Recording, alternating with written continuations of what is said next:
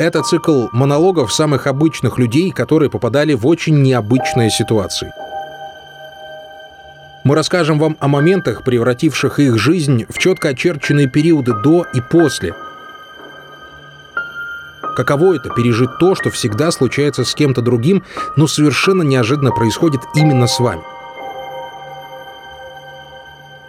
Каково это быть мамой ребенка, которого посадили на 8 лет за наркоторговлю? Или человеком, который не чувствует половины тела? Или отцом дочери с синдромом Дауна? Тяжелые истории людей, которые пережили и переживают непростые времена в проекте «Онлайнер».